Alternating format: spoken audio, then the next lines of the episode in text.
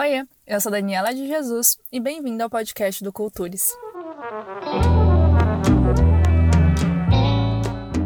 Se é a sua primeira vez aqui e você não está entendendo nada, pega aí seu café, seu chá, sua cerveja, o que você preferir que eu vou te explicar. O Culturice é um projeto transmídia, onde a gente fala sobre arte e cultura. Aqui está escutando nosso podcast de entrevistas.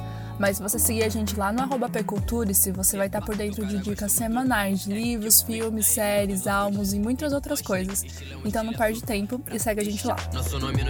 Diretamente da região dos lagos para o Brasil, batemos um papo com o rapper João Caetano, mais conhecido como Joca. Ele contou um pouco sobre a importância do samba e do pagode até ele chegar no rap, sobre a música ser uma forma dele se expressar no mundo e sobre coragem, porque afinal, a salvação é pelo risco. Escuta aí. Paia, tamo tentando cuidar de Gaia. Corre, meu amor, que eles estão vindo atrás da gente. Sorte. Muito bom dia, muito boa tarde, muito boa noite. Está começando mais um Culturice Entrevista. Isso mesmo, isso mesmo. Diretamente de Niterói, diretamente de do Limão, diretamente do ABC, diretamente de Jandira. Estamos aqui todos reunidos para fazer mais um programa. E infelizmente esse é o último programa do ano. Nossa, que tristeza, meu Deus do céu. Mas vamos lá. Eu sou a Lara Vital e agora eu vou passar a bola primeiro para as damas e depois a gente introduz quem está aqui conversando com a gente. Eu já dei uma dica que é de Niterói, né? Vamos lá, vamos lá, vamos lá, vamos lá. Vamos em ordem alfabética. Eu estou com ela, ela que é a produtora, ela que é a técnica, ela que faz tudo nesse programa. O nome dela é Beatriz. Olá, Beatriz! E aí, galera, beleza? Eu também sou conhecida como Ubinha. É, além do Conturice, eu também faço parte do Discoteca. É só vocês acompanharem lá no arroba discoteca, só que assim a letra aí de Iggy Pop. E se tudo der certo em 2021, a gente toca tocar umas musiquinhas lá na Rádio AMB. E com certeza vai tocar o nosso convidado aí diretamente de Niterói. Uh, é isso aí, agora é ela, Daniela de Jesus, a Jandira na veia. Tudo bem, Daniela? Como você tá, gata? Oi, oi, gente, tudo bem? Sejam bem-vindos a mais um episódio do Culturice, último do ano, mas 2021 vem aí com muitas coisas boas, então fiquem atentos. E hoje quem é nosso convidado? Quem será, hein? Quem será? Me dá um J, me dá um O, me dá um C, me dá um A. Isso mesmo! Como você está? É ele, é o Joca! Tudo bem, Joca? Salve, rapaziada. Máximo respeito. Joca na casa. Muito obrigado aí pelo convite. Representando a Algima Gang, Niterói, região dos Lagos. Vamos que vamos. É isso aí, nossa, vocês viram a voz dele? Meu Deus do céu, que voz, olha a voz, olha a voz. Então, Joca, para começar, conta pra gente como que você tá nesses últimos dias, nesses tempos loucos que a gente tá vivendo, como que tá sendo para você? Cara, nos últimos dias eu tenho me sentido bem mais tranquilo, assim, acho que a virada do semestre acabou batendo ali com, com uma transição entre ciclos em vários aspectos da minha vida. E agora acho que as coisas estão começando a se encaminhar para um fim de ano organizado, assim, para o início de um próximo ano mais que onde vai dar para respirar, né? Então tô bem tranquilo, produzindo, tô com, com um setup novo aqui, felizão, tô, fiquei três dias sem dormir já, sem, produzindo sem parar, enfim, mas tô, tô bem, tô ótimo. E conta pra gente como que foi que aconteceu o seu primeiro contato com a música, como foi que tudo rolou? Cara, meu primeiro contato com a música, acho que na barriga já, né? Minha mãe é professora de arte, minha família sempre gostou muito de experimentar, né? E, e tanto lado da minha mãe quanto do meu pai, a música sempre estava nas situações onde tinha o encontro, onde tinha uma comida para a família toda, onde a gente estava reunido ali para para curtir, né? Então desde a para curtir um ao outro, né? Então desde a barriga da minha mãe, acho que acho que a música já está muito forte. Minha madrinha é pianista, meu padrinho toca bandolim, meu pai é compositor, tenho, tenho tios compositores também. Mas em termos da, da minha memória consciente, assim, acho que com dois anos, eu tinha uma fita do Carlinhos Brown. E aí eu fazia audições onde eu imitava a postura que ele fazia na capa da fita, assim. Até a fita acabar, eu ficava na mesma posição. E ali eu já acho que estava construindo meus primeiros rituais, né? Depois disso, com sete anos, logo depois da minha alfabetização, a minha mãe me colocou na escola de música, lá em Rio das Ostras, que é perto de onde a gente morava, né? E aí estudei lá até os 13, depois fui monitor, até os 15 tive alguns projetos, Mas foi isso aí, assim, foi bem, bem criancinha mesmo. Eu queria perguntar uma coisa. Eu super prestei atenção em tudo que você disse, mas eu fiquei meio tocada com uma coisa. Você tá dur sem dormir há três dias? Eu dormi, eu dormi de ontem para hoje. Eu... Ah, que bom, mano. É porque... Cuidar da saúde, né? Não, então, o que que aconteceu? Eu fiz uma vaquinha no mês passado, e aí, graças a Deus, cumprimos a meta. E aí a galera que curte trampo e tal me, me, me ajudou a, a, comprar um computador novo, que eu tava sem. Eu consegui montar um computador bala, ganhei mais uns equipamentos, assim. E aí eu tô descobrindo, né, tudo. E aí, quando, quando chega à noite, que é o momento onde está tudo muito calmo, assim, não tem ninguém online e tal, não tá aquele fluxo de informação bizarro, eu começo a brincar e quando eu vejo já são sete da manhã, e aí já tem café para fazer, já tem parede, um monte de coisa, e aí eu fico nessa, entendeu? Ah, é por um aí, motivo, Mas ontem então. eu sabia que, é, não, tá sendo super divertido. E ontem, como eu sabia que, que a gente tinha esse compromisso aqui de manhã, eu eu preferi não dormir durante o dia, tirar, não tirar minha sonequinha para poder dormi a noite toda. Aí hoje é o, um dia que o sono voltou a, a ser regulado. Ai, que bom, rapaz. Que a gente ouve isso a gente fala, meu Deus do céu, a saúde da pessoa. Não, mas aí é outra preocupação. Eu queria tirar uma dúvida com você que não tá nem no nosso roteiro, mas eu fiquei com muita vontade de perguntar. Eu queria muito saber se você faz fonoaudióloga, porque, rapaz, eu ouvi no seu álbum, né? A salvação é pelo risco. Meu Deus, você tem, você tem uma dicção muito boa, sabe? De verdade, dá pra para entender muito bem limpo. Você, eu queria saber, você treina muito, você sempre treinou, você faz a fono, o que que você faz, meu amigo? Porque, olha, meu Deus, eu tento bater a batida, não consigo, rapaz, sempre sai esparramado. Mas enfim, isso é curiosidade minha. Cara, então, eu nunca fiz fonoaudióloga, nunca mesmo, assim, desde criança eu, eu me interesso por rap, eu acho que eu treino flows desde muito cedo, assim é, nessa de ficar imerso na música, mas nunca fiz, cara. E, e, muito obrigado, porque eu acho que o melhor feedback que, que, que eu posso receber é da minha dicção, assim. Eu gosto muito e, e, me incomoda muito quando eu não consigo entregar especificamente o que eu tô planejando, porque às vezes até os erros da dicção ali são, são decisões artísticas, sabe? Então, obrigado, mas nunca fiz fono, cara. Parada. Parabéns. É só gostar muito de falar mesmo. Não, ah, eu conheço essa história, eu conheço essa história. Acho que você deu pra perceber aqui, né? Disso a gente entende, disso a gente entende. Passando agora pro seu primeiro álbum, né? Tem a música de abertura chamada Royal, né? E aí tem um trecho que você fala assim: E eu nem sei por que eu faço rap. Meu sonho era cantar com Exalta Samba. Eu tava vendo umas entrevistas assim, tipo, não, não só suas, mas de outras pessoas que fazem rap. E eu achei muito doido porque a galera falava assim: ah, eu fiz tal escola, né? Que, tipo, não tinha nada a ver com rap, sei lá, hardcore. Enfim, mas foi no rap que essa galera acabou encontrando uma forma de, de se expressar e fazer sua arte, né? Então, como que é, o, o rap funcionou para você? Conseguir fazer a sua arte, assim? É, então, a minha formação musical é percussionista, né? Eu entrei na escola de música, a gente fez a musicalização ali, que é equivalente a uma alfabetização, e aí no ano seguinte a gente já escolhia os cursos específicos de cada um, né? Então, era a mesma turma que me acompanhou desde sempre, mas eu fui para percussão, outro foi para baixo, isso e aquilo. E aí na percussão, como tanto meu pai quanto minha mãe gostam muito de samba, eu achei que seria uma, uma boa ferramenta, assim, tipo, pô, a família gosta todo mundo se diverte. São vários instrumentos. Se eu quiser tocar uma garrafa, eu posso? Escolhi a percussão e aí, a partir disso, comecei a me interessar, né? E buscar referências é, que eu me identificasse. Porque tinha muitos CDs, mas eram, tipo,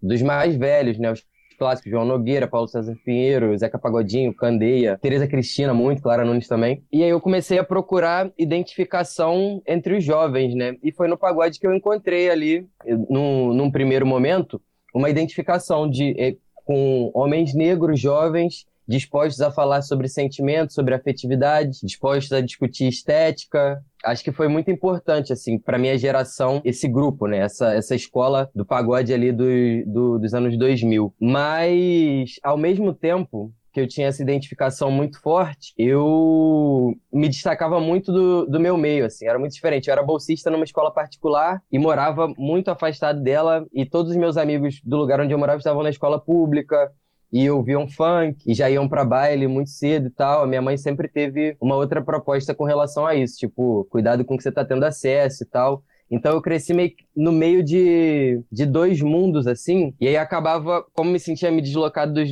me deslocado nos dois lados, acabava ficando muito destacado, né? Muito só tímido. E aí o, o pagode não obviamente não foi uma cena onde consegui produzir e tal, porque além da, da técnica ser muito apurada, o pagode ser um lugar onde o virtuosismo está muito presente, existe toda uma performance que eu na época não conseguia me encontrar dentro, assim. E aí eu comecei a usar muito a internet, isso já com, com meus 15 anos aí, aí a gente dá um, dar um pulinho aí de uns dois, três. Com os 15 anos eu comecei a usar muito a internet e descobri algumas pessoas que produziam no computador, assim. E aí eu já conhecia vários grupos de rap que, que postavam música na internet e tal. Fui conhecendo uma galera que produzia no computador e fui me interessando por essa parte da produção. Então no rap o meu acesso foi pela produção porque eu peguei esses meus conhecimentos da percussão e da teoria musical e levei para dentro de um programa, né? Então eu fazia a banda inteira ali, principalmente, né? Tô falando no interior do Rio de Janeiro, ali, Rio das Ostras, Barra de São João.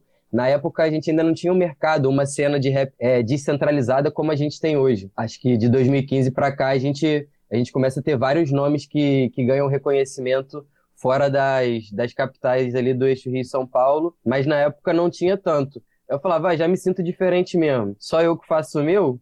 Vou fazer rap mesmo e é isso. E aí comecei a fazer, fui encontrando, me encontrando ali dentro da, da proposta, né, da história do hip hop e, e associei isso ao samba e ao partido alto, ao funk, as outras referências que eu tinha ali no momento. Foi assim que eu me, me aproximei do rap, mas foi pelo estudo rítmico, né? E essa coisa do ritmo e poesia me me inspira muito a fazer, porque eu sinto que o meu processo de aprendizado é através da repetição e, e muito através da oralidade. Isso é ancestral. Então, eu vi ali no rap um estudo rítmico, né, onde, onde a voz principal ela é uma, uma, uma melodia, tá muito mais. Claro que né, nada é.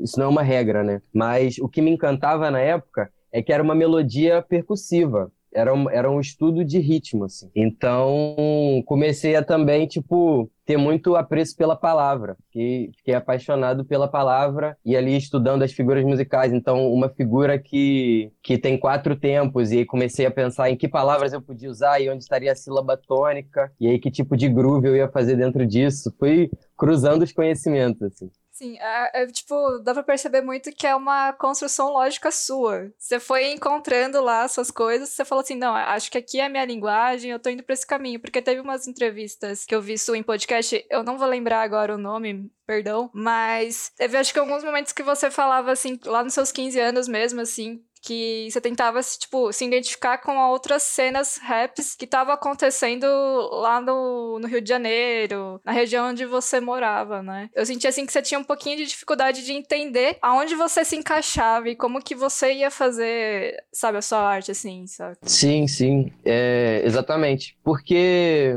eu acho que a gente, falando de mercado da música, a gente está vivendo uma, uma transição, assim, né, no, em termos de como, como a gente consome, como a gente interage e tal. E, e, e, era tudo antes muito dividido por nicho, né? Então, tinha o pagodeiro, tinha o moleque do rap, tinha os funkeiros, tinha os roqueiros, tinha os regueiros. E hoje eu acho que, tipo, mano, eu curto esse reggae aqui, eu curto esse rap aqui, eu curto esse pagode aqui. E aí no, quando eu vi que dava para fazer música no computador, a primeira coisa que eu quis fazer foi isso. Falei, mano, é isso, eu vou sobrepor tudo que eu, tudo que eu queria fazer e ainda, sei lá, não tinha uma banda para fazer junto e tal. E nesse processo de acompanhar muito pela internet, eu via a diferença, né, e principalmente acompanhando alguns produtores, eu via a diferença na produção dessas pessoas, a diferença que faziam as referências na produção dessas pessoas. E aí eu já conhecia a Nina Simone. Quando eu escutei um beat do Papatinho, ampliando a Nina Simone, eu, eu, eu, fiquei louco. Falei, mano, eu, eu quero fazer isso, saca? Eu quero, quero poder fazer isso com o Marco Ribas, por exemplo, que não fui eu que fiz o beat, mas foi uma sacada genial do Romão, assim. E começar a fazer esse tipo de experimentação sendo, sendo sincero comigo, sabe? Sendo honesto, assim. Tipo, porque acho que se não existisse internet, eu ia sofrer muito mais tendo que me estabelecer um, um diálogo com as pessoas que estavam ali no meu 360 na primeira camada, né? Através da internet, eu vi que é possível estabelecer esse diálogo mantendo uma, uma verdade, assim, sabe? Uma,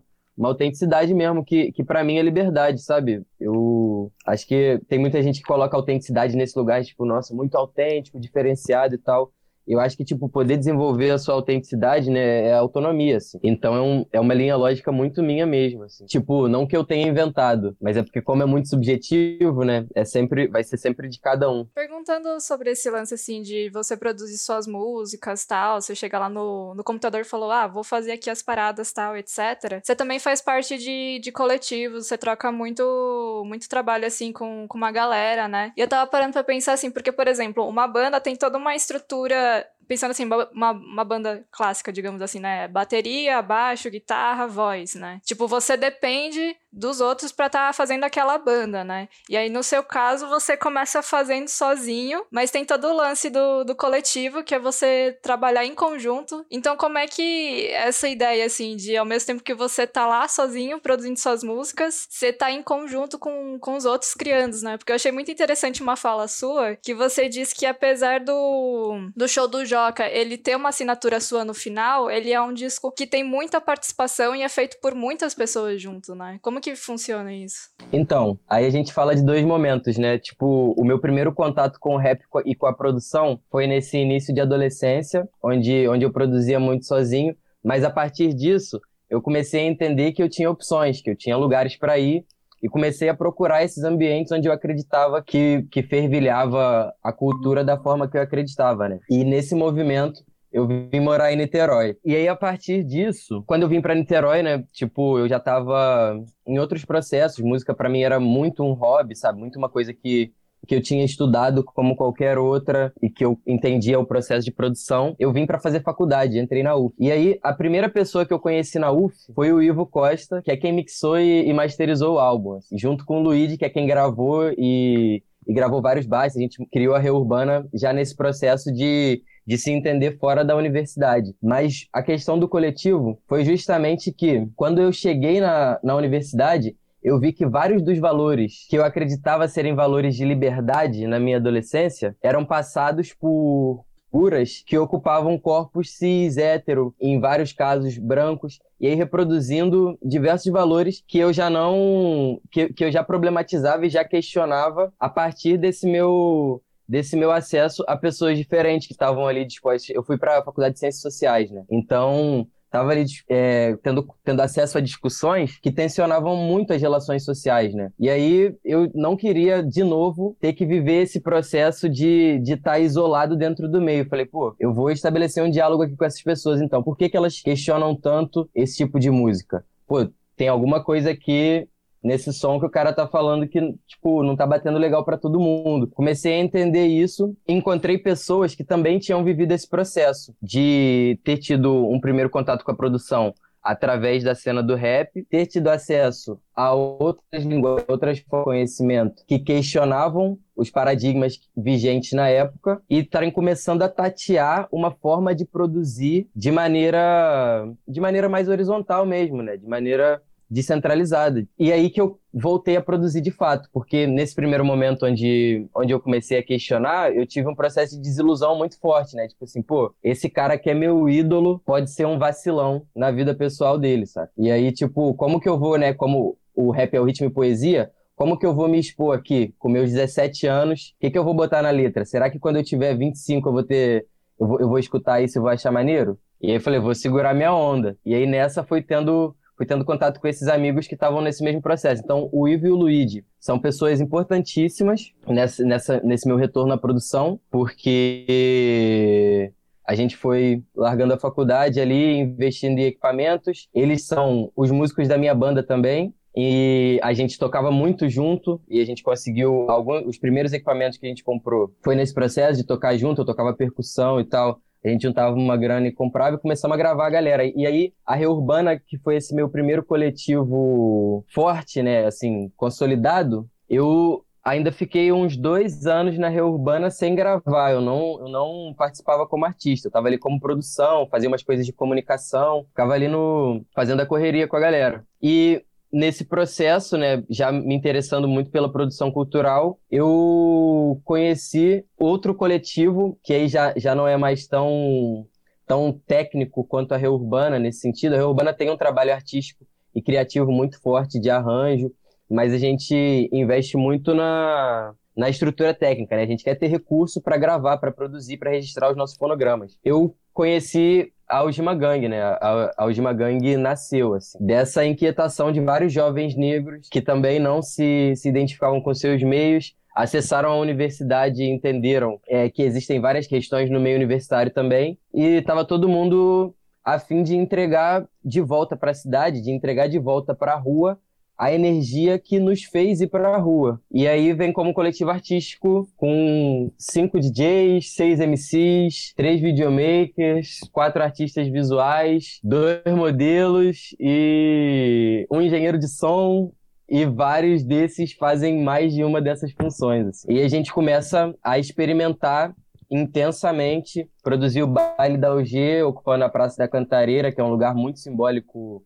para várias cenas da música daqui de Niterói. E aí, a partir dessas vivências, eu falei, pô, acho que agora eu já eu, eu consegui acumular experiências para poder registrar minha voz e contar uma parte da minha história, né? Então, o processo que me fez querer escrever foi justamente ver que, que me fez querer escrever não, porque eu sempre escrevi, mas que me fez querer lançar a música foi justamente entender que eu não estava mais sozinho, que a gente tinha se encontrado ali. Então, para mim não fazia sentido tentar fazer uma coisa sozinho, eu acho que eu ia chegar num resultado muito muito inferior mesmo ao que a gente conseguiu com esse álbum. E além do que, os recursos se complementavam muito, né? Então, assim, na época que eu tava sem computador, eu passei, eu morava com o Drey, que é quem produziu o Throwback. Passei do lado do quarto dele, ele tava, ele tava fazendo beat. O Tudo Bem Como Vai apareceu ali naquela hora, sacou? Porque eu, fui pedir o beat para ele, falei, tudo bem como vai, tudo bem como vai. Então, assim, sei lá, se eu se fosse para fazer isso sozinho, quando que eu ia ter um computador para fazer o beat e, e, ter o insert do Tudo Bem Como Vai, sabe? As coisas foram acontecendo, tipo, o Interlude 2. É, a, a Jaqueline lançou, foi a primeira faixa autoral do SoundCloud dela e a poesia veio toda na minha cabeça na mesma hora. Então só aconteceu porque porque eu encontrei com a galera, sabe? Eternos. O LT me mandou o verso dele, falou, mano, é nessa referência aqui. E aí eu fui lá e montei o beat na mesma hora. Assim, foi uma energia da, da troca ali que não tinha como a gente perder, sabe? Quando a gente não assume que um processo coletivo é, é, é um processo coletivo,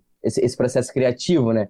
Quando a gente não assume que ele, que ele é coletivo e que ele é feito, sim, por várias mãos, a gente, pô, a gente tá negando a parte mais bonita da música, que é o que lá no início me fez, sabe, me fez querer fazer, me fez querer ser esse agente, sabe, esse agitador, assim, é poder ser nós, sacou? E, e aí foi isso. E a salvação é pelo risco ali foi de 2018 a 2019, que foi quando. E, e nesse, quando a gente estava desenvolvendo a Ujima, a gente chega no, eu, foi quando eu conheci a Rebeca. E aí a gente escreveu lá em 2017 o primeiro projeto, assim, a primeira ideia do que seria A Salvação é pelo Risco. E o nome não seria esse, era até uma brincadeira com, com o João Caetano, seu Joca, o Joca ser o João Caetano picotado, né?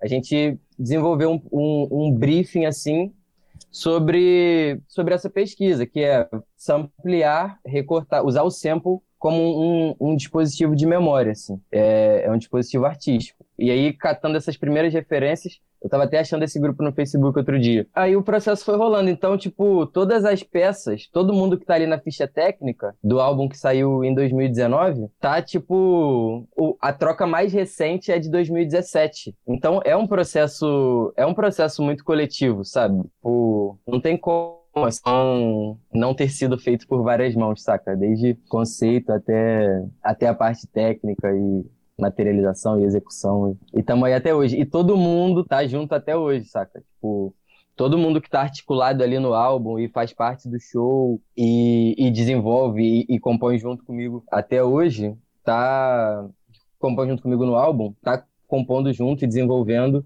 até hoje. Ano que vem a gente, a gente vai cair dentro do álbum do Alceu, a Ciana tá produzindo também as, as músicas dela, vai soltar, já soltou duas aí, vamos fazer um show junto. É, é isso aí, Reurbana vai, vai soltar trampa, a Ujima Gang como um todo. Então, basicamente isso. Vou dar um spoiler aqui de produção, né? Perdão, galera. Enfim, a gente tinha feito várias perguntas de a produção do disco se deu como? Você já falando, eu, meu Deus do céu, que muito louco você, tipo, contando tudo como foi, tipo, uma escadinha. Eu ia perguntar para você a questão do coletivo em si, porque eu lembro que eu tava ouvindo, acho que foi no Tae Talks, que você tava falando com o Caê sobre a questão de você, a criação do seu coletivo, a criação do selo, enfim, é porque é uma coisa que sempre, a gente sempre teve muita dúvida, é o selo em si. Mas enfim, é, você já adiantou bastante aí, eu só achei muito legal a questão da criação do seu selo e da questão da sua, questão do coletivo em si, né, como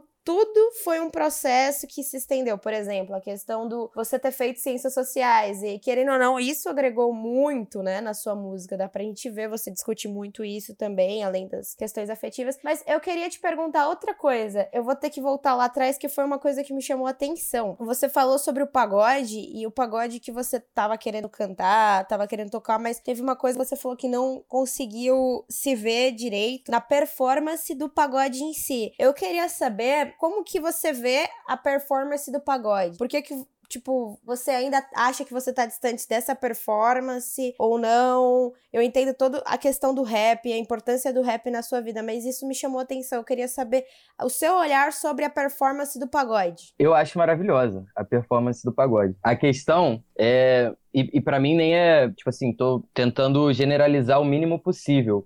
Mas tá, eu tô falando mais de referência que eu tinha do época, assim. Eu era. Sempre fui pequenino, magro, muito tímido, quietão na minha, não jogava futebol, não enxergava pipa, Tipo assim, sempre fui muito destacado. E a minha formação musical é acadêmica, né? Começou ali na escola de música durante a alfabetização, então é uma linguagem muito técnica. As pessoas que moravam perto de mim, no lugar onde eu cresci, lá em Unamar, quem era músico fazia pagode e tocava pra caralho. E eram os moleque, tipo assim, moleque surfista, os moleque jogador de futebol, tá ligado? Os moleque que paia pro rolezinho, pega, pô, Tá Pegava geral, os moleques mais velhos, assim, fortão, parrudão e pá. E eu, eu falava, mano, tipo, eu, vai ser difícil eu conseguir ser assim, tá ligado? E, e, aí comecei a questionar se eu queria realmente ser assim, tipo, e se eu precisava ser assim para fazer o pagode. E eu acho que não, assim, eu acho que não. A gente, a gente vê hoje, dentro do, do pagode, por mais que, que seja um mercado onde a presença do homem cis é muito forte, assim como todo mercado que a gente fala, eu acho que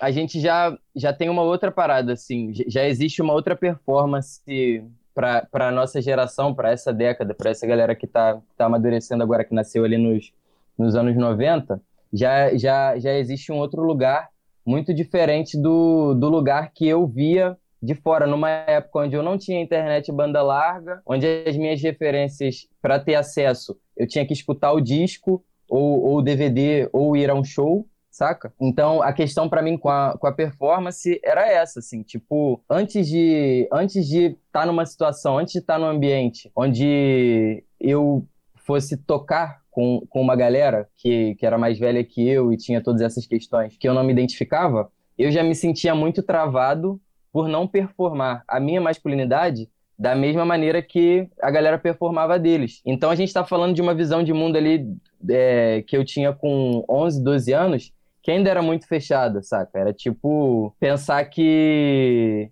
sei lá, eu não imaginava que desse para mil pessoas me conhecerem, saca? É, é uma outra. A gente, a gente tá falando de uma outra realidade, assim. E aí, quando eu trouxe esse ponto da performance, foi muito nesse primeiro momento mesmo, assim, de tipo, é isso, né? Quero produzir, então vou ter que vou ter que agir como as pessoas que produzem isso agem, né? E aí foi o, foi o primeiro questionamento. E, e a partir disso também começaram a vir as minhas primeiras questões com o virtuosismo dentro da música, com o posicionamento de, de quem faz, de quem compõe, de quem canta e de quem toca também, porque não é só porque a gente tá tocando e não tá falando nenhuma palavra que a gente tá se posicionando, né? E, e é muito forte. E ao mesmo tempo, me encantava a performance, isso eu acho que é a coisa mais importante dentro da, da performance do pagode, me encantava ver jovens negros desenvolvendo sua autoestima, jovens negros bonitos, jovens negros cheirosos, sabe? Jovens negros falando, te filmando, eu estava quieto no meu canto, cabelo bem cortado e perfume exalando. Tipo, mano, o moleque tá se sentindo muito bem ali, tá ligado? Tipo, isso era uma parada que, pô, sei lá, mesmo que fosse uma performance que eu não me identificava, era ele ou o Felipe Dilon, saca? E o Felipe Dilon não tinha condição nenhuma de eu me identificar, sacou? Tipo, não, não, não nasci dessa forma, tá ligado? Então, então foi uma parada que, ao mesmo tempo que me levou a fazer esses questionamentos, me levou a perceber é, várias tensões ali que estavam subentendidas, várias questões que estavam sendo reprimidas, sabe? Aos pouquinhos o pagode foi virando várias chaves, assim. Então, tipo, mano, é tranquilo tu querer se arrumar, tá ligado? Mano, é tranquilo você chorar por causa de alguém, sacou? Tipo, vamos, vamos destravando, né? Vamos, vamos acordando aí. E acho que o pagode me mostrou muito esses dois lados. Tipo, mano, pra estar tá aqui tu tem que tocar muito, mas tu não precisa ter feito uma faculdade de música, saca? Então era é sempre, eu acho que para mim a brisa é essa, né? Para mim, para mim a onda é justamente essa, assim, é é estar tá ali nos dois mundos e, e não deixar que o questionamento e que, e que a problematização que a gente faz impeça a gente de errar. Tipo, eu acho que tem várias coisas ali que a gente, que a gente questiona, tem vários discursos que a gente questiona, que são importantes de terem sido trazidos para que fosse gerado questionamento e para aquela pessoa e outras evoluíssem dentro da parada. Então, para mim, a performance do pagode é maravilhosa por causa disso. Ela tem, o, ela tem os dois lados ali, tá ela, ela vira as duas chaves. Você escolhe para onde você vai olhar, saca? Pode ser tipo, você tá, sei lá, terminou um sorriso maroto. Eu sempre viajava muito no sorriso maroto, porque era o Bruno ali cantando e no show as meninas cantando, gritando, assim, se esgoelando. E, e tipo, pô, como que nos anos 2000 ele conseguiu, sabe, captar esse sentimento, assim, gerar uma identificação entre várias pessoas que ocupam corpos muito diferentes do que ele ocupa.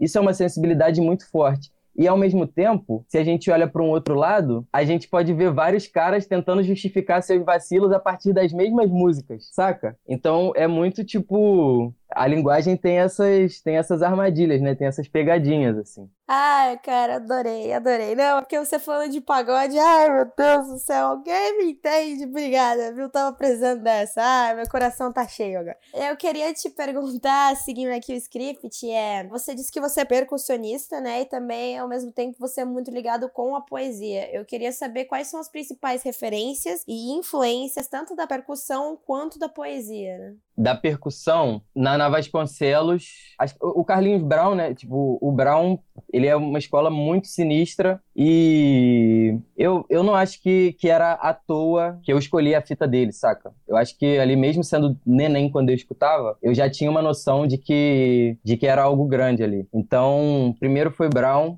é, Hermeto Pascoal, a gente, a gente falava muito do Hermeto, porque o meu pai cresceu no Jabu. E, e o Hermeto morou lá há muito tempo. O, o, filho dele, Fábio, cresceu lá também, é, era, é amigo do meu pai. Então a gente falava muito do Hermeto. E aí me levou a ter acesso muito criança ali. Tipo, eu vi o Hermeto, para mim ele era um, um, mago, né? Tipo, o cara é um bruxão. Ele toca todos os instrumentos, então para mim é referência de percussionista, inclusive de tocar percussão em, em outros instrumentos e objetos. O Ayrton Moreira, que é, assim, para mim é uma maluco fora do normal. Quarteto novo ali, para mim é ouro até hoje. Galera, pô, aí tu tocou com Miles Davis, saca? O cara também me influenciou muito a estudar antropologia, porque ele dá aula de ele dá aula de etnomusicologia na UCLA hoje, o Ayrton. Na Navasconcelos, na intuição, né, tipo, explorar timbre, explorar o silêncio, explorar a percussão da voz muito forte. Meu mano Alex André Júnior, meu vizinho lá, percussa brabo, percussa muito sinistro. E aí já nessa, nessa referência de, de pessoa próxima. o moleque tinha a minha idade e sempre foi referência para mim. Desde a primeira vez que ele pegou um tantã, botou o rádio para tocar e começou a acompanhar, o moleque já tava me ensinando muito, assim. O Fábio, filho do Hermeto, que é um percussionista muito sinistro e nas reuniões dos amigos de infância do meu pai, eu lembro dele às vezes só com um apito fazendo a mágica acontecer. Meu mestre de bateria, Gail, da Acadêmicos do Tamoios, foi bateria nota 10, Carnaval de Cabo Frio, 2009 e 2008. Acho que acho que é isso, né? Tem vários, né? Tem Pedro Amparo, Rodrigo Maré, a galera contemporânea também, né, muito foda, mas acho que acho que citaria esses assim, já já monto uma playlist com estudo aí para uns uns 30 anos. bastante, né? Quem tá vendo percussão, muito bom, muito bom. E a poesia, bichão? E na poesia, é... cara, meu pai primeiro, assim, ele... Meu pai escreve muito bem. Meu pai escreve muito bem.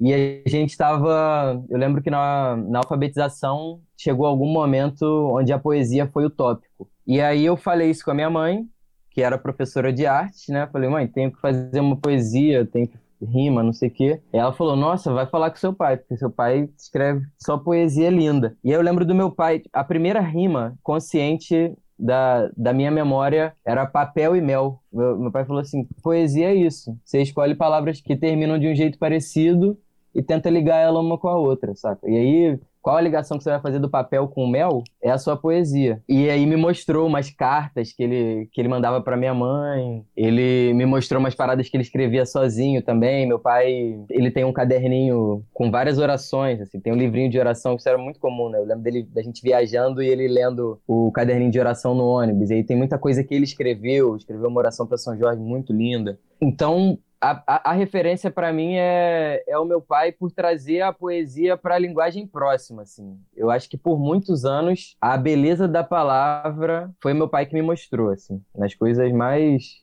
mais simples mesmo. E tem um problema de visão desde muito cedo, mas a gente demorou para diagnosticar. Então, a questão da, da poesia escrita, de tudo que tudo que se associa à, à visualidade, né? Então, a, a palavra ali, foi um processo muito tardio para mim. Tanto, tanto artes visuais, cinema, fotografia, e acho que a poesia é, gráfica, né? A poesia impressa acaba, acaba assumindo esse lugar.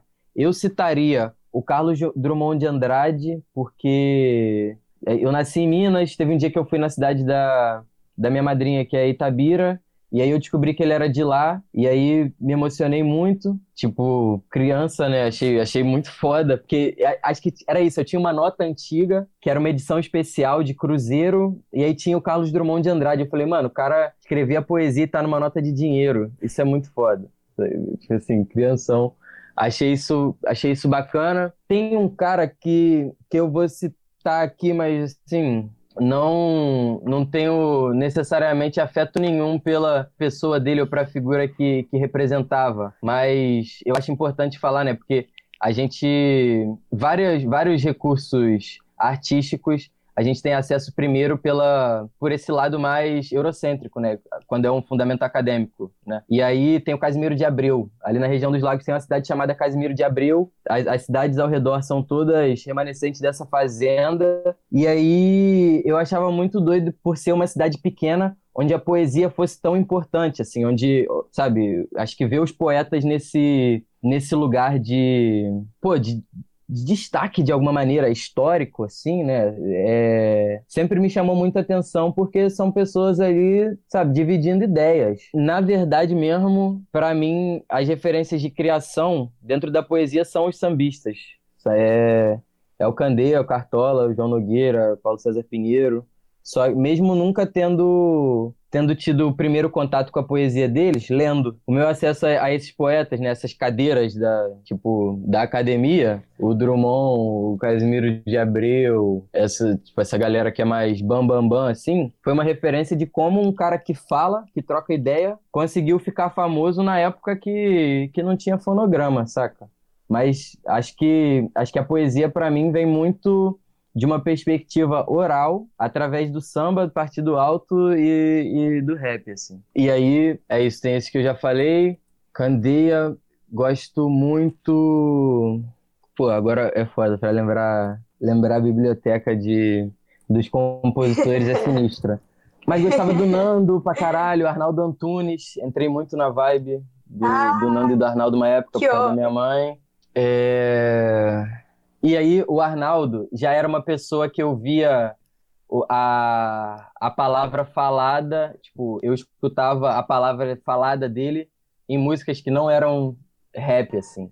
Eu falava, pô, legal, dá pra usar Nossa. esse recurso aqui, sabe? Tudo tudo, tudo muito passinho, assim, são, é, foram uns caquinhos que eu fui que eu fui juntando na, na minha tá... piração ali. É, você tá falando do Arnaldo, mas é, você me lembrou muito quando você falou sobre a questão da palavra cantada, a questão do rap. O primeiro disco do Arnaldo, chamado Nome, ele trabalha muito a poesia dentro do ritmo, dentro da música. E foi exatamente o que você ficou falando. Eu, meu Deus do céu, não sei se você conhece. Esse álbum é divino, divino, divino, divino. Primeiro álbum do Arnaldo, solo, né? Depois ele ter saído do Titãs. É, eu queria comentar também que você tava falando da Nova Vasconcelos. Rapaz, é, eu achei muito certeiro, porque ontem eu tava ouvindo um álbum da Marisa Monte Que é o Mais, né? O segundo álbum dela, se eu não me engano, de estúdio. E aí, e aí tem uma composição dela com, com o Naná. E é uma música que não tem percussão, é só, é só a melodia e, se eu não me engano, um teclado. Borboleta pequenina. É muito linda. E, e você vê que na poesia já tem o um toque do Naná, que é a distribuição dos ritmos. E aí, essa questão muito legal, que é você colocar a percussão na fala. E aí, se você for analisar, tem um pouco disso, de rap. É muito bonito. Desculpa, falei demais, mas enfim. É, Joca, voltando ainda um pouco no álbum, tem bastante parte, tipo, alguns fragmentos de áudio, tipo, até umas partes ao vivo que chamam você. E um áudio que me chamou bastante atenção foi da faixa Praia, no final, que ele fica Bom dia, João Caetano, bom dia, porque ele fica meio que animando, mas parece que é aquela animação meio irônica. Então, eu queria que você contasse pra gente um pouco da da história desse áudio? Cara, é. Então, esse áudio é isso, poesia, foda, né? Tipo, ao seu, o brabo, de fato, foi um momento doido ali. Eu acho que eu recebi esse áudio dele em 2018, provavelmente início de 2018. A gente estava trampando, ele estava ele tava trampando num, num centro de assistência psicológica e eu tava trampando no, no, restaurante dentro do shopping. Trampava à noite e ele trampava de dia, assim. Porque eu fazia o, o, fechamento do restaurante, né? E aí eu tava nesse momento muito bizarro da vida. Tipo, minha rotina toda trocada. Eu já num trampo, assim, tipo, mano, eu vim para fazer a faculdade, descobrir a música. E agora eu tenho que trabalhar para sustentar alguma dessas duas coisas e não vou ter tempo de fazer as duas. Tava tipo, então era uma, um rolê de ansiedade sempre, assim, a gente sem saber se a parada ia dar certo, já tava muito na, muito na energia de produzir, mas tendo dificuldade de jogar pro mundo, né? E aí eu tava indo dormir nessa hora, eram umas sete horas da manhã, e ele tava dentro do ônibus indo trabalhar, assim. E eu senti naquele áudio, tipo, eu sabia que, que aquele trampo era recente, né? Ele tava começando, e eu senti naquele áudio uma parada muito foda, muito genuína, assim, de tipo, eu só quero passar energia saca? E eu, e eu sinto que, que o Alceu tem muito isso. Eu quero te, te transmitir o que eu tô sentindo aqui. Então eu vou abrir a boca e vou deixar rolar, saca? E aí saiu aquele áudio e, e é muito doido porque eu sinto que eu poderia facilmente ter mandado esse áudio para ele se, se a gente tivesse, sei lá, tipo, à noite eu indo trabalhar, mandando um áudio de de, de boa noite pro mano que tava chegando do trampo cansado e tal. Ia ser um e, e ao mesmo tempo é um áudio que quem manda também precisa ouvir, sabe? Eu acho que que ele teve ali numa coisa que acontece todo dia e, e, e, super passa despercebida, uma sensibilidade em trazer algo que, tipo, uma mensagem que, ao mesmo tempo que ele gostaria de ouvir, ele transmitia ela pro, pro amigo, assim. E aí coloquei na música e, e esse áudio veio muito antes da, da praia. Eu guardei esse áudio, não sabia para que usar. Quando eu comecei a fazer o álbum, eu, eu deixei ele lá na pasta. O áudio era uma faixa, era uma faixa separada. Era um interlúdio esse áudio. Aí quando surgiu a música Praia, que foi nesse processo também. Achei uns beats do Amauri. A Amauri fez esse beat com 16 anos, acho que hoje ele tem uns 23, 24. E aí tava lá escondido no SoundCloud dele, algum amigo postou, eu ouvi, e aí quando eu ouvi, eu comecei a gravar um áudio para ele no WhatsApp, já falando de dentro para fora o corpo grita que no somatiza evita. E aí, e aí vou embora, assim. E por, por isso que eu dou uma, dou uma viajada boa na música, inclusive. E aí, nesse processo, né, que a gente fica escutando, reescutando e editando várias vezes a sequência de música, eu achei que cairia bem o áudio do Alceu com, com aquela base de harmonia. E tem uma parada interessante que é da paisagem sonora, né? Porque dá pra, dá pra escutar que tem o som do ônibus ali, dá pra escutar umas pessoas falando no fundo, umas portas abrindo. O áudio do Alceu mesmo é a voz dele e o som do vento. Eu peguei um som que tinha gravado na, lá em Nova York, tipo uma rua assim de rolé. A gente gravou, fui lá visitar minha tia em 2013. A gente gravou um vídeo e eu tenho esse vídeo no meu Google Fotos. Por algum motivo ele foi para minha nuvem, assim. E eu exportei o áudio desse vídeo e aí coloquei junto. Então, a música é uma viagem astral pela memória e aí eu mandei o Alceu lá para Nova York. Que massa, mano. Tipo, só as referências. Ficou muito bom. É que é um conjunto, né, de tudo que você vai tendo e vai vivendo e você junta tudo num só. É, e você fala bastante de coragem Sim. no álbum, de medo e também a próprio, o próprio nome, né? A salvação é pelo risco. Qual foi o momento, olhando para trás agora, o momento que você mais se arriscou na sua vida? Quando eu faltei o trabalho uma semana e fiz breve catara, eternos e insônia. Valeu a pena. Parte do álbum, assim. Valeu muito Valeu. a pena. Valeu muito a Valeu. pena. Perdi o trampo, mas tranquilo. Perco o trampo, mas não perco a música. Aí foi isso. Não, mas eu acho que eu acho que tiveram momentos mais. Acho que tiveram momentos mais. Eu acho que é, ganhei um trampo, né? Eu acho que o momento onde eu mais me arrisquei foi quando eu vim para Niterói mesmo. Eu vim, terminei o ensino médio, tinha 17 anos ainda, e aí fui passar uns dias na casa de um mano que era um ano mais velho, assim, que eu. Já tinha se formado na escola. E aí fui ficando, passei as férias, aí veio o Sisu, eu botei o Sisu, aí fiquei morando lá na casa dele mesmo. E na época eu não tinha me ligado o quão arriscado era eu simplesmente, menor de idade, sair da casa dos meus pais e falar: valeu, vou ali estudar, começar a trabalhar na Xerox. Tipo assim, sem saber se eu queria me formar naquilo, sem saber o que eu iria fazer. Então acho que foi o, maior risco que eu corri, mesmo não tendo percebido que eu estava assumindo ele naquela época, assim, que foi o movimento de sair da caixa. E aí a gente vai identificando esse, esse momento em- de várias outras maneiras. E aí uma coisa que eu queria voltar, só pra gente dar continuidade depois, enfim, mas só um parêntese. Obviamente, Clarice Lispector, que é a autora da frase A Salvação é pelo Risco, uma grande referência de poesia, mas que pra mim tá muito, eu associo muito a, a texto mesmo, assim, eu gosto dos textos mais volumosos dela, das crônicas, dos contos e tal. E uma percussionista foda, que eu não citei, Lan Lan, me apaixonei por ela no, no acústico da Cássia Eller, achei absurdo tudo que ela fazia, a energia sinistra, assim. Então, sobre performance de palco, Lan Lan, uma das maiores do Brasil. Só porque eu não, não, não poderia deixar passar despercebido essas, sim, sim. Essas duas Certíssimo, referências aí. certíssimo. Mas aí vamos, Ai, vamos seguindo. É, e agora a gente tá no finalzinho do ano já, você lançou um single logo no começo e um recentemente. Conta pra gente o que, que tá vindo por aí, o que, que você tá. Você falou no começo que tava fazendo uns sets, então como que tá. O que, que tem de novidade que vai vir por aí? Ó, agora a gente vai entrar num período de bastante participações. Tô fazendo bastante músicas em parceria, assim, que não estão no, na- no mesmo, no mesmo lugar do álbum e...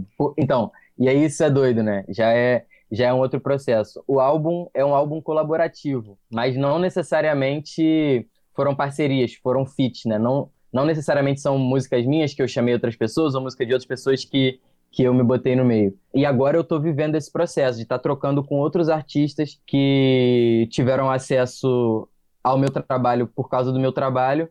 Então, bastante participações vindo esse ano. Ainda não, ainda não sei em que tempo a gente vai estar quando, quando for ao ar, né? Então, o que eu posso falar é bastante participações, talvez. Até janeiro, assim, já tem já tem algumas participações bem boas. Fazer um som com o Izenze, do Brasa, que né, ocupou ali ocupou um lugar afetivo para mim muito forte com o Forfan na época da minha adolescência. Vou estar num projeto no mês da consciência negra bem legal, bem interessante com a UR. Tô trocando com uma galera boa, matéria-prima, que é MC Fodão lá de BH. Acho que em termos da, da discografia é isso. Vou explorar mais essa versatilidade que eu já proponho no álbum através dos feats. E aí eu acho que nada mais propício do que do que interagir com pessoas que têm um trampo diferente, que estabelecem outros diálogos e outras linguagens. Então é isso. No ano que vem, vem alguns feats bem importantes e esse ano que vai entrar agora, já que estamos em dezembro junto com os nossos ouvintes, vai vir ano que vem vem álbum. Mês que vem eu começo a prepará-lo. Então, você ouvinte que tá escutando, se preparem, porque 2021 espero que tenha vacina, não é mesmo? E também álbum novo do Joca. Então, aguarde aí. Corta Vento. O nome do álbum vai ser Corta Vento. Eu vou começar a me desdobrar, desdobrar a narrativa, né? Desencadear esse risco que foi assumido e que salvou esse nosso personagem aí do, do álbum, do show do Joca. E agora, nesse, no álbum desse ano, Corta Vento, eu vou explorar essa travessia, né? Vou começar a trabalhar esses, esses dois lados, essa dualidade que está sempre presente e esse não lugar, né? E esse meio do caminho e essa caminhada. E vou falar sobre, sobre essas coisas que, que o Joca tá vendo. Então, Corta Vento 2021, vamos que vamos. Ansiedade. E o que você tem escutado ultimamente de música e afins? Tenho escutado muito Michael Jackson, Off the Wall e Bad. Acho que são, são chaves importantíssimas de terem sido viradas na música negra mundial. E na música pop também. E ali Michael Jackson e Quincy Jones, os dois no auge. Tenho escutado Erika de Cassier, que é uma mina dinamarquesa, lançou um álbum ano passado também chamado Essentials. Uma pegada muito maneira, anos 90, 2000. Tenho trocado muita figurinha com o Luigi, da Reurbana. A gente tem, tem escutado muito R&B, assim, umas, umas coisas ali anos 2000, anos 90, aquela virada pro, pro Neo Soul, e aí a gente acaba acaba tentando entender o que desencadeou, né? E aí volta para os anos 80 e aí vai ver o que estava acontecendo na, na, na, Inglaterra, porque a galera estava misturando muita música eletrônica com, com soul, né? E com, com todas essas tensões que o Michael estava tava trazendo. Então eu diria que muita música dos anos 80, Off the Wall que é 79, Bad, Estou escutando Marina Lima, Érica de Cassier, Frank Ocean, escuto sempre, né? Mas tenho estudado bastante agora que eu tô com o teclado aqui. E tô estudando muita harmonia pelo Frank Ocean e pelo Tyler, The Creator. Deixa eu pensar mais coisas que eu tenho escutado, porque eu tenho escutado mais coisas. Eu tenho escutado muita, muita seleção. E aí eu diria que eu tô escutando mais os DJs do que necessariamente os artistas que esses DJs selecionam. Então, vou citar Ciana, Mabruxo, e Carlos do Complexo, que são três DJs e curadores musicais e produtores e artistas excelentes, fora do normal da, da minha geração. E tenho escutado muito meu mano Cosme São Lucas, meu parceiro da, da Igreja do Reino da Arte. Lançou o primeiro trabalho dele esse ano, dia 27 de, de setembro, saiu Aprendendo Autotune. Trabalho muito importante para mim, acho que muito importante para todo o cenário, assim, da música independente, um trabalho que fala sobre o processo de, de aprender a trabalhar e aprender a se ver e, e aprender a fazer coisas que no passado ou no presente a gente não faz, né? E aí aprendendo autotune tem sido muito importante para mim. Então é isso. Ouçam Cosme São Lucas e os DJs da Última Gangue. E, Jaca, para fechar, eu queria perguntar também, pra, a gente queria perguntar também sobre o seu álbum favorito de pagode, já que a gente falou bastante de pagode, e também se você puder um álbum de samba, pra gente equilibrar um pouquinho. Beleza. É difícil, eu preciso pensar. É... Escolher um só. Cara, meu álbum favorito de pagode no momento. Pode ser dois, não tem problema, não tem problema, pode ser ah, dois. Ah, então, o DVD Por Você do Sorriso Maroto, sem dúvida, uh. Or Concur e o álbum do Rodriguinho, que eu redescobri recentemente. É um álbum que ele regrava várias composições dele, chamado Uma História Assim, de 2016. E aí, arranjos Bacana. incríveis ali. Gosto muito da, da, da pegada F-Unit. Então é isso. Rodriguinho, Uma História Assim, Sorriso Maroto por Você. E aí, do samba, deixa eu ver um álbum um álbum fechado de, de samba. É Paulo César Pinheiro. Pô, com certeza Paulo César Pinheiro. A Salvação é pelo Risco não existiria se não fosse Paulo César Pinheiro, um álbum que leva o nome dele, de 1980. Se alguém quer lembrar de mim, ouça Paulo César Pinheiro em 1980. Ando pelas ruas da cidade. Muito bom o álbum. Puta que pariu. Mas o nome do álbum é, é o nome dele mesmo. Agora eu queria perguntar: temos um programa? Temos um programa, né, gente? Temos um programa. Temos um programa. Muito obrigada, viu, Joca? De verdade, obrigada pela participação. A gente adorou a conversa, eu pelo menos, meu Deus do céu. Falou de muitas coisas bacanas. Gratidão de verdade, viu? Gente, obrigado a vocês pelo Foi convite, incrível, muito por essa troca. Maravilhoso sempre trocar ideia. Joca, muito bonito o trabalho que você tá fazendo, cara. Parabéns de verdade. Questão não só o seu solo, mas do coletivo, Almoço Nu. Muito bonito tudo. Muito bonito. Parabéns, mano. Uhul, é isso aí. Muito obrigado, gente. Parabéns pelo trampo que vocês estão fazendo também, cara. Muito importante o que tem rolado essa essa articulação entre, entre comunicadores e comunicadoras que tem rolado e que rolou, tipo, eu comecei a, a ter mais contato esse ano, assim, acho uma parada muito foda, muito foda mesmo, assim necessário, que mais pessoas façam a parada de forma profissional, de forma séria, botando fé realmente no, no que tem que ser trocado. Assim. Então, brigadão por me chamar para fazer parte disso. A gente que agradece pelo, por aceitar o convite aí, que também não é fácil, né? Toda essa troca, tá? Principalmente a gente que tá começando, mas, enfim, muito agradecida pela entrevista, assim, você é um cara fantástico, assim. Eu espero no mundo pós-pandemia você também possa vir para São Paulo fazer um show, a gente vê esse, esse ao vivo, assim e tal. Então, boa sorte aí para 2021 e para os coletivos também que você faz parte. Gente, gratidão. Valeu. Eu vou no banheiro porque eu não tô vendo. Valeu, né? Valeu, tchau, Valeu, tchau. tchau, tchau. Valeu. Essa foi a entrevista. Não se esqueça de seguir o Joca na sua plataforma de streaming favorita e também seguir ele nas redes sociais, arroba 022joca. Siga também o arroba Precultures para receber dicas semanais. E já se inscreve aí na plataforma que você está escutando a gente no nosso podcast para não perder nenhuma novidade. Muito obrigada, até a próxima. O Cultura Se Pode é feito por Beatriz Rover e Daniela de Jesus, Lara Vital e Miller Ludgério. E editado por Beatriz Rover